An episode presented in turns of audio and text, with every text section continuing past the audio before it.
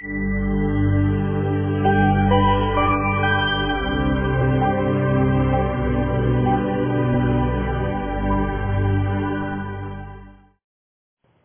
们先用起音的方式，我们来读今天的经文。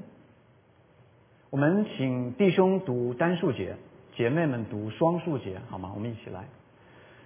以色列人在当灭的物上犯了罪，因为犹大支派中谢拉的曾孙撒底的孙子加密的儿子亚干取了当灭的物，耶和华的怒气就向以色列人发作。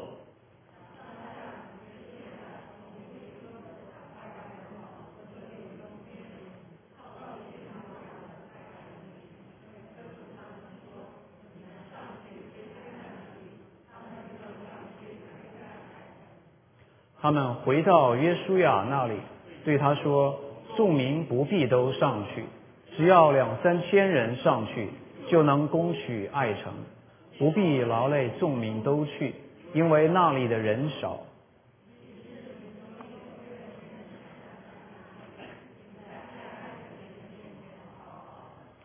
爱城的人击杀了他们三十六人，从城门追赶他们，直到士巴林。在下坡杀败他们，众民的心就消化如水。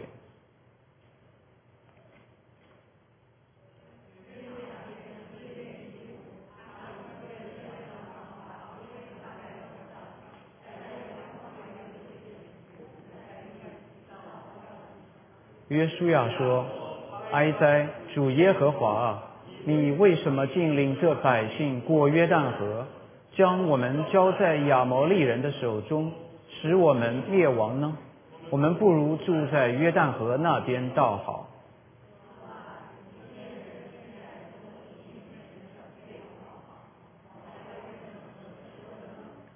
迦南人和这地一切的居民听见了，就必围困我们，将我们的名从地上除灭。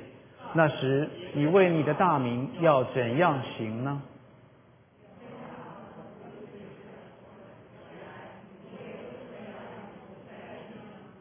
以色列人犯了罪，违背了我所吩咐他们的约，取了当灭的物，又偷窃，又行诡诈，又把那当灭的放在他们的家具里。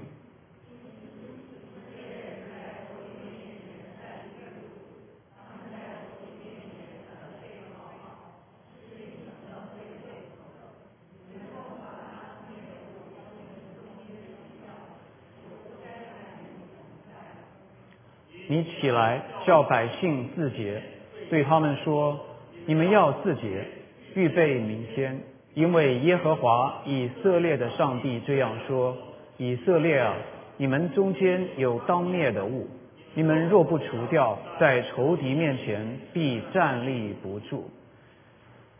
让我们来同心祷告，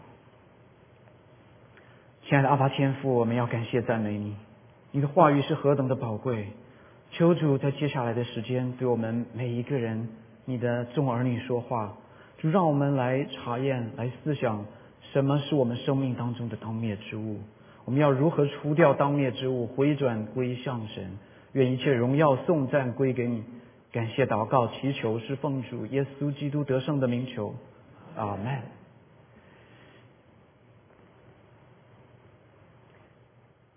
那我想，我们刚才在读的经文当中，已经看到这样的一个故事，活生生的摆在我们的面前。我们知道，在旧约的时候，如果一个人不听神的命令，他如果拿了不该拿的东西，也就是神说当灭之物，那么这样的时候，神会让我们被仇敌攻击，站不住脚。可是如果反过来，当我们回转来到神的面前说：“主啊，我要来依靠你。”我们的神是怜悯的。是信实的，他必定会赦免我们的罪，要与我们同在。那我从自己的一个小故事开始讲起，带出来今天的引论。我们要如何对待当灭之物？尤其是当圣灵光照我们以后，如果我们心里边清楚有什么事情不合神的心意，我们如何去对待？这样的结果会直接影响到属神的儿女他的成功或者失败。那其实，在今年二月份的时候，有一些突如其来的事情，看起来是一个一个无关联的，但是常常神把这些东西放到一块儿，有消息要对我们讲。那么在二月底的时候，我突然大清早收到我在中国的姐姐给我打来电话，说爸爸身体不行了，紧急住院。后来很快知道他有直肠癌中期。这是一件事情，然后过了不多久，在工作上，原本认为顺风顺水，在一个科技大公司，觉得也做了蛮久，两年多也都很顺利，突然有一些黄色的警告牌就出来，有一些各种各样的人事上的一些问题或者一些小摩擦矛盾，然后这过程当中。家庭也会常常有各种各样的大大小小的情况，有的时候，因为我们家三个小朋友，大的十三，老二九岁，都在我们当中。我们老三三岁在孩童那一边。大家知道，小朋友多的时候，常常有很多的挑战。那么，其实，在二月份到三月份的时候，我有一段时间，就像这个图片上画的一样，有很大的一个问号。我在问我到底是谁呢？其实大家在当中，我想很多弟兄姐妹们知道，我和我太太非常感谢神，在去年的十一月，我们都在我们教会的北圣神学院拿到了硕士的学位，都是神的恩典。在那个时候，觉得好像很好，对不对？有了硕士的帽子，开始可以有一个有一张纸，可以更好的来服侍神。然后觉得自己工作上也比较顺利，觉得家里边也非常蒙福，三个可爱的小朋友。可是有些时候，一些突如其来的变化，让人会思想：我到底是谁？我有时候就会常常觉得，这么多的忙碌，又是在幸福小组，又是在预备讲道，又是在工作，又是在家庭，常常觉得各个地方好像都没有做好，不知道自己到底是一个合神心意的传道人呢，还是一个合神心意的？家里边的好管家呢，还是在公司里边的一个好员工呢？还是觉得有什么办法可以让这些都可以协调好？其实，在中间那幅图上，三月份的时候，就是我非常大的一个挣扎的时候，有很多很多各种各样的声音进到我的里边，我会觉得我自己非常的失败，会觉得我自己是一个 broken 的人，会觉得我自己希望在别人面前表现得很刚强。可是我自己心里边常常来到神的面前说：“主啊，我没有力量。”可是神很奇妙，在右下角那张图我们可以看到，当我在祷告的时候，我越来越清楚的看到，其实不是靠着自己的能力，其实整个的宇宙银河系在神的手里边，因为是神创造了天地万物，也是神用他全能的手托住万有。那么上面那张图，在十字架上的光芒，温柔又慈祥。其实，在这段时间当中，我最开始有很多的挣扎。我最开始常常在问我们很多人会问的问题，就是神呐，为什么？神呐，为什么是我？神呐，为什么是现在？可是我发现神很奇妙。当我在认真的寻求神祷告的时候，神其实让我看到。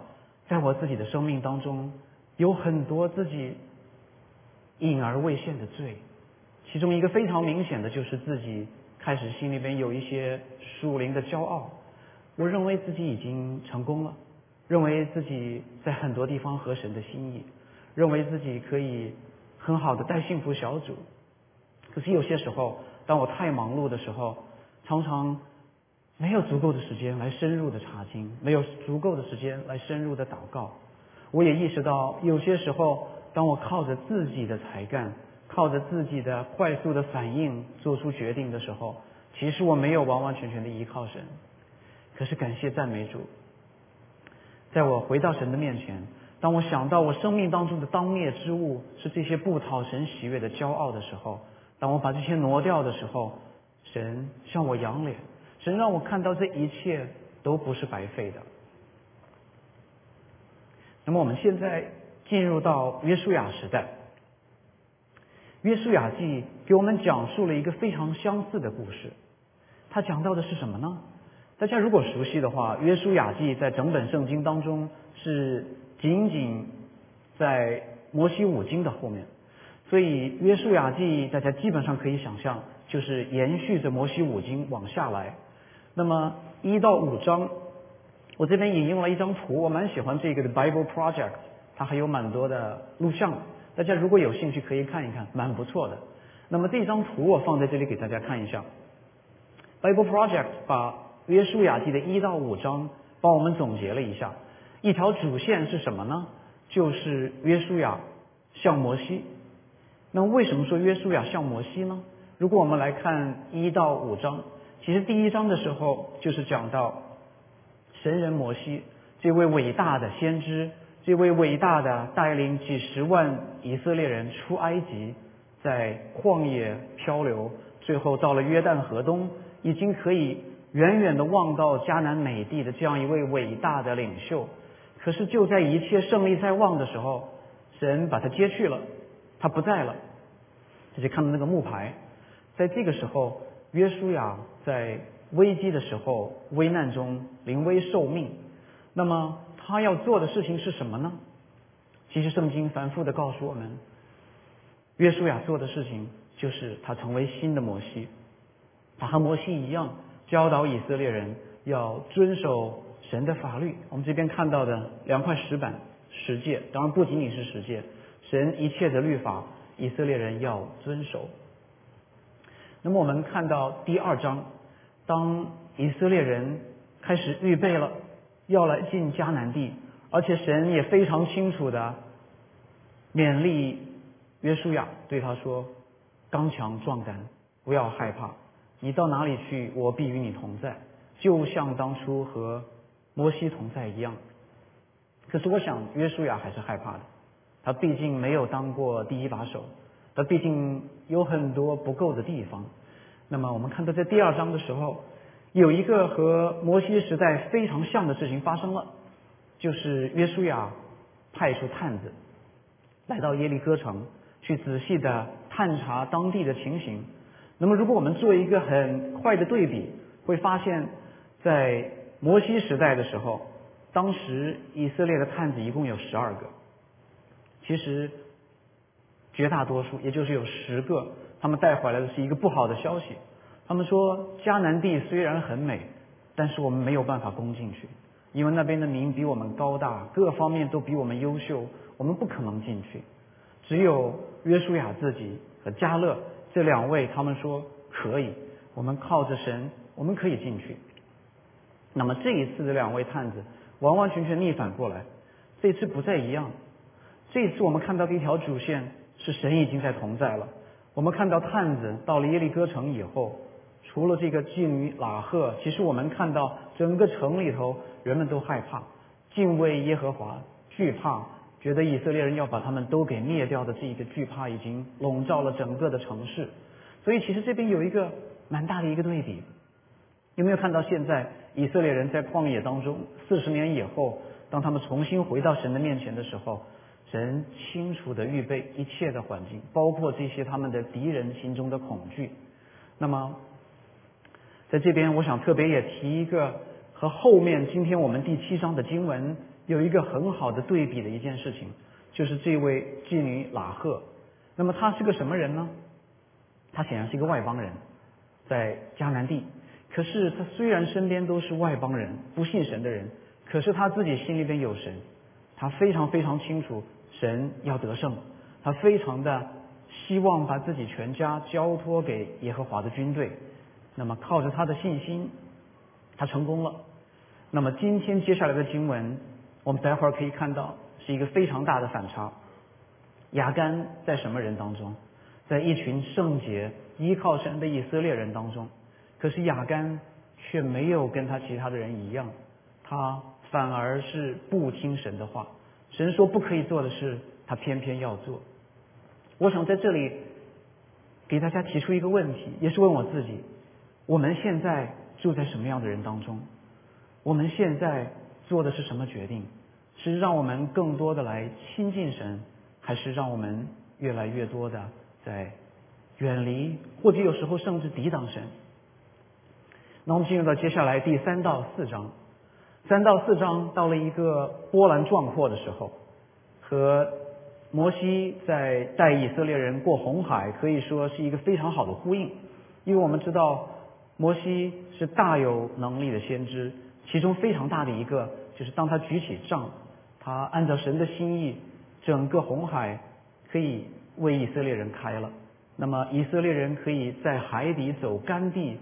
经过红海，那么在这里我们看到一个非常相似的事情。既然主线是约书亚像摩西，那他也要做一个像摩西的事情。我们这边看到约书亚让祭司抬着约柜，他们从约旦河走过，他们的脚到约旦河的时候，按照神的吩咐，约旦河上面的水就起来了，不再往下流，下面的水流干。那么以色列人走干地。过了约旦河，那我们当中有的弟兄姐妹会说：“哦，约旦河不宽哦，约旦河在比较浅的时候，大概也就几十米宽。可是实际上，圣经考古历史记载，在约旦河春天涨水很宽的时候，可以有好几里宽。所以，约旦河也是一个难以跨过的一条河。可是我们看到，当以色列人愿意听神的话。按照神的吩咐来的时候，没有一个困难是阻挡他们进不了迦南地的困难。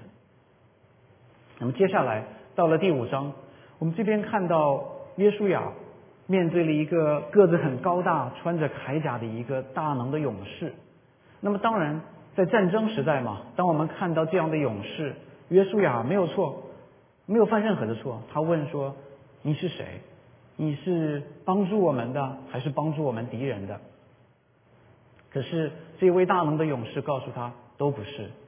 其实这位大能的勇士是神的使者，他讲到他自己才是耶和华军队的元帅。其实我觉得蛮奇妙的，在我自己的生命当中，有很多的时候，当我自己觉得自己已经自给自足了，可以各方面的事情可以做好的时候，其实我就像约书亚那个时候，觉得说。我们可以靠着神带以色列人出埃及，过约旦河。可是我们要非常清楚，耶和华军队的元帅不是我，是神自己。那么在这一切以后，当然还有一个细节，那幅图画没有画，就是以色列人还行了割礼，因为在旷野的时候，以色列人没有行割礼。那么这一次在进入迦南地以前。他们都行了割礼，那么一切预备就绪了以后，以色列人进入了迦南地，正式跨过了约旦河。那么他们的碰到的第一个大城就是耶利哥城。我们这边看到的，其实耶利哥城在记载当中是一个城墙非常高大、很不容易进去的一个城市。虽然我们前面知道探子回来报告大好的消息，城中的居民他们的心都消化如水。他们惧怕耶和华，可是这么高的城墙却并不是以色列人轻轻松松可以跨越过去的。那么这个时候，以色列人做了什么呢？简单的来说，他们听神的话，神告诉他们用神的方法绕着城走六天，到第七天的时候，同时开口去大声的喊，整个耶利哥城墙就倒塌，以色列人直接。冲了进去。其实，如果我们把第六章和七到八章耶利哥城和爱城的战役做一个对比的话，也是一个非常有趣的对比。我发现神很奇妙，常常把很多的很好的这种对比放在我们的面前，让我们自己来看有什么相同，有什么不同。那么，在第六章耶利哥城的时候，我们看到那里城墙高大，人多。军队多，第七到八章的爱城是一个小城，以色列人根本都不觉得是多大的一件事情，觉得有三千人就轻易把这个城给拿下来，这样大的一个反差。可是结果也是一个大的反差，结果是当以色列人在耶利哥城依靠神的时候，城墙倒塌，这么坚固的城池被轻易的攻取。那么在七到八章，这样小的一个城。在以色列眼中看起来都不需要太多的军队去攻打的城市，后来的结果是如何呢？因为他们没有完全的依靠神，神让他们失败。当然，还有一个非常重要的原因，是我们待会儿会讲。今天的主题是他们当中有当灭之物没有除掉。那么，总之，当以色列人没有听神的话的时候，看起来非常弱小的敌人，其实可以直接追赶以色列人，杀死他们当中三十六个，把他们追赶的狼狈逃窜。那最后，当然，当以色列人对付了罪，把亚干用石头打死，把当灭之物除掉以后，以色列人又重新回到胜利当中，因为神与他们同在。那我们这里有了一个简介以后，进入到更加细节的，我们来思想一下今天的经文。今天的经文一共有十三节，我帮大家分成了三段。第一段看起来非常的短，可是第一段有着非常丰富的内容，只有一节。可是我们来思想一下，简简单单的一节，当灭之物到底是什么？到底和我有什么关系？那大家如果刚才读经的时候有注意到，我有帮大家把“当灭的物”或者“当灭的”这样的词给它变成黄色。大家如果留心读过，大概会知道，在短短的十三节经文当中，“当灭之物”出现了六次。那么圣经当中，如果反复出现的字，当然是很重要的。那么“当灭之物”到底是什么呢？我们很清楚，从第一节看到，短短的一节经文，中心思想特别的清楚，讲到以色列人取了当灭之物，然后神就发怒了。那么当灭之物到底是什么呢？如果我们做一个比较，把第六章十七到十九节和这一章，但是是在十三节以后，在第二十一节，如果我们做一个很清楚的左右对比。其实我们不难发现，有两个不同的事情。一个是当灭之物，当灭之物是什么呢？其实就是那一件美好的示拿的衣服。那么另外一个是雅干因为贪爱而偷拿的东西。这些是什么东西呢？这些有两百舍克勒的银子和一条金子，重五十舍克勒。那当然是非常值钱的东西。所以我们现在。不知道我们当中有的弟兄姐妹心里面有一个大的问号，在问这一件美好的示拿的衣服为什么是当灭之物呢？我们带着这一个很好的问题，我们来思想一下，为什么这一件美好的示拿的衣服会是神要求毁灭的东西？那我们来看一看，当时圣经记载的那个历史有没有什么背景？我们。其实有些弟兄姐妹们可能读过解经书，或者看其他的背景知识，会知道，其实蛮多人给我们介绍，在当时啊，卫生条件都非常的低下的时候，有些时候敌人的城市如果没有完完全全把它给消灭干净，在那个瘟疫流行的时候，常常一个瘟疫有可能蔓延，以至于后来自己。新进去的军队都完完全全被影响，那有没有可能呢？当然有可能，但是我想圣经这边讲到的更重要的地方，大概还不是这一点。我想给大家分享一个小故事。其实我有提到我父亲在二月底的时候发现是直肠癌中期。那么大家都知道癌症是可怕的，对不对？最可怕的就是如果有扩散。那么感谢神，也谢谢。教会这么多弟兄姐妹们的带导，我父亲到目前做完手术都很好，各方面癌细胞的指数正常。当然，再过两个多月要做 CT 检查，会知道更多的信息。但是，我想借这个机会给大家做一个比喻：大家如果觉得神让以色列人把示拿的衣服这些美好的东西都需要毁灭掉，甚至于神说城中所有的东西都要毁灭，为什么呢？有人觉得神是不是很残酷？那我给大家做一个比喻：如果说有一个癌症的患者，医生对他说：“哦，你这个很麻烦，你这个器官必须得完全切除，如果不切除的话，很快会要蔓延到其他地方，整个性命不保。其实我父亲就是直肠做了很大的切除，做了一个改造。那么我们可不可以说，哎呀，这个医生太狠心了，太坏了，他就是希望去切除人家的器官？不会吧？我们不会有任何人这样想。那么，其实圣经当中讲到的，为什么这位神要以色列人进入迦南地以后，把这些迦南的原住民完完全全赶除净尽，而且把他们留下的这些东西都要除灭净尽，是有原因的。其实就非常像刚才讲的那个例子，因为罪是会蔓延的，因为迦南人有各种各样的恶习，如果以色列人进去。不加分辨，和迦南人通婚，和迦南人交朋友，其实后果非常非常的可怕。圣经直接提到，他神在以色列民以前赶出去的居民，一定不可效法他们。那么圣经非常清楚的提到，这些迦南人有什么特别不好的地方呢？神特别憎恶的有什么？在立位记第十八章有提到，专门说。不可效法埃及地，也不可效法迦南地，他们有一些关于淫乱方面的恶习。那么在生命记第十二章也很清楚的提到，不可效法神将要赶出去的这些国民他们的恶俗，因为有一些人据圣经考古历史发现，这些迦南人的恶习当中有一些非常极端的，甚至于把自己的儿女。在火里边焚烧，活活的烧死，献给他们的假神摩洛。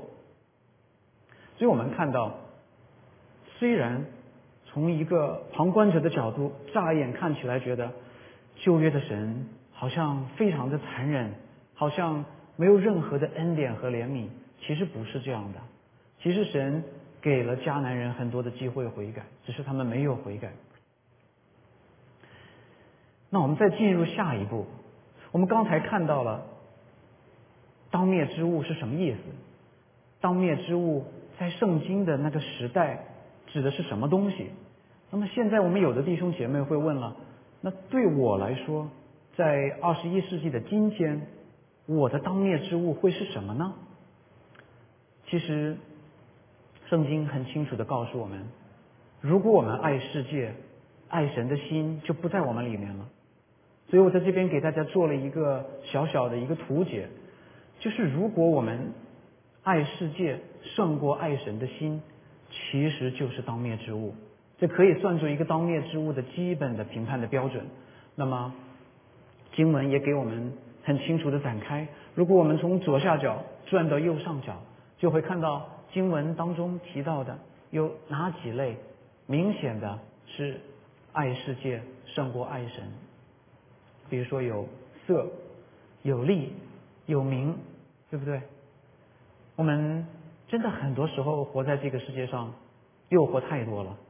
我们有的人非常希望被别人尊重，我们有的人看到很美貌的妇女或者很帅的这种帅哥，会不会心里边有一点点动心？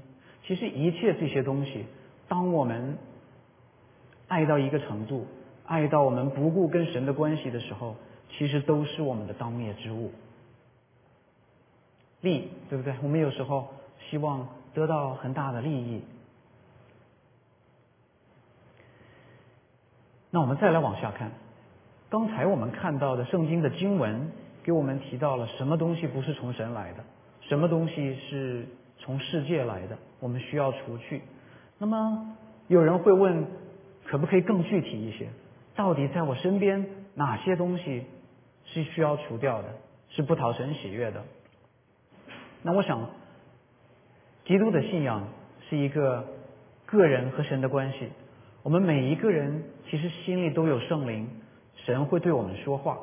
那么我这里只是给大家提出来几个蛮常见，有可能大家反反复复能够看得到的，但是最后我留了几个省略号，求圣灵。来光照我们每一个人，来查考我们自己心中，我们到底有什么当灭之物，或者有什么隐而未现的过犯。那么。有些很明显的当灭之物是什么？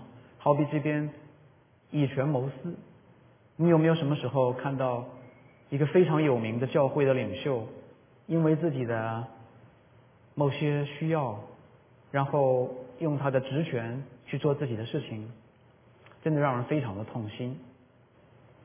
有没有看到有些时候在同学当中，希望走捷径，希望不用经过任何的挣扎，在考试的时候写个小抄，做个弊，或者有的时候甚至于在学习失败的时候，就对自己说没关系，我希望明天运气更好，我只需要把今天混过去，一切都会重新开始。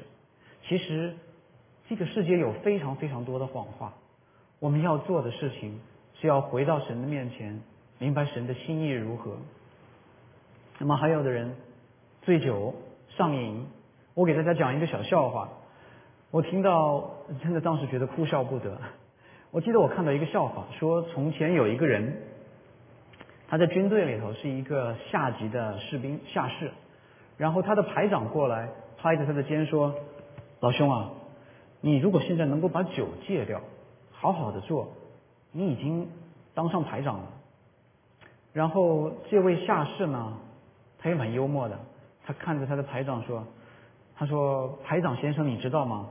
他说当我喝酒喝得很高兴的时候，我已经当上师长了。”其实我们很多时候在现实当中，我们喜欢去逃避，我们有的时候自己没有意识到。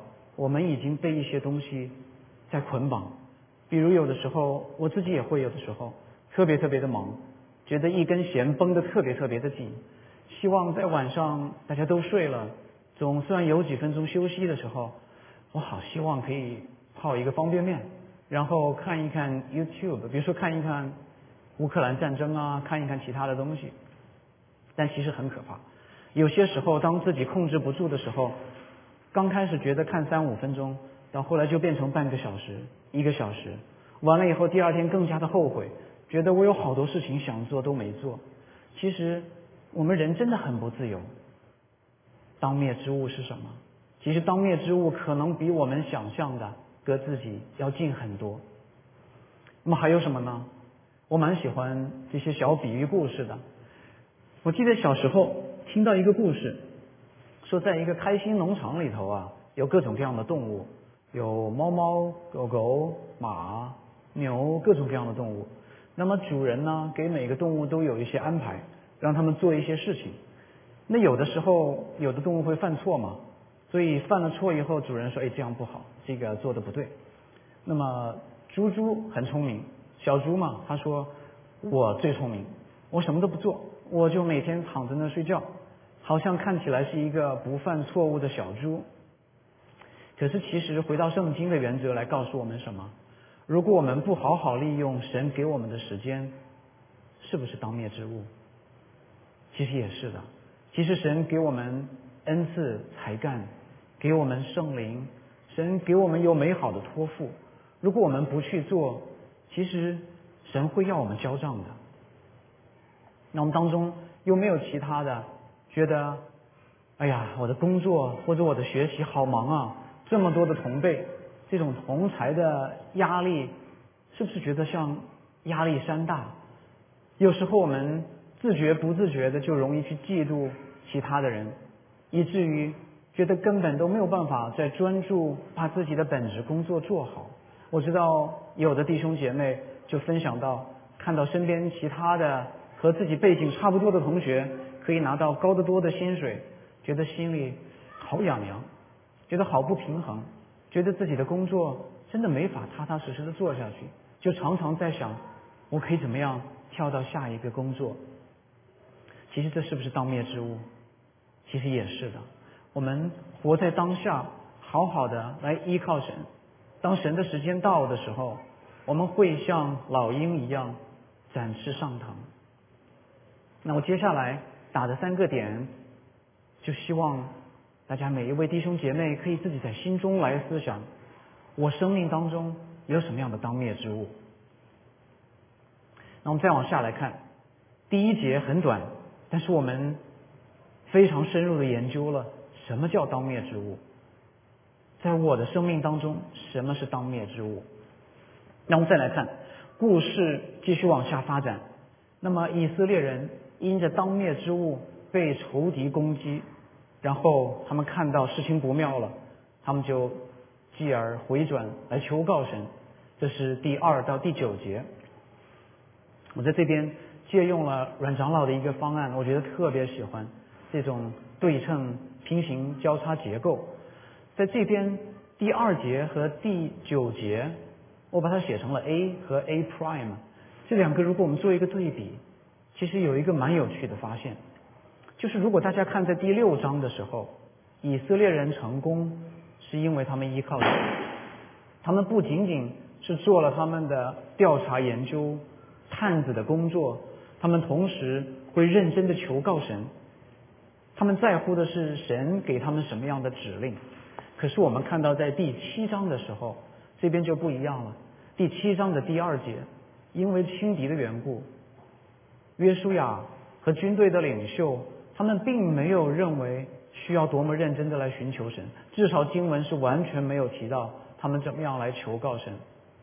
那么从经文上，从这个结构看到一个很清楚的一个对比。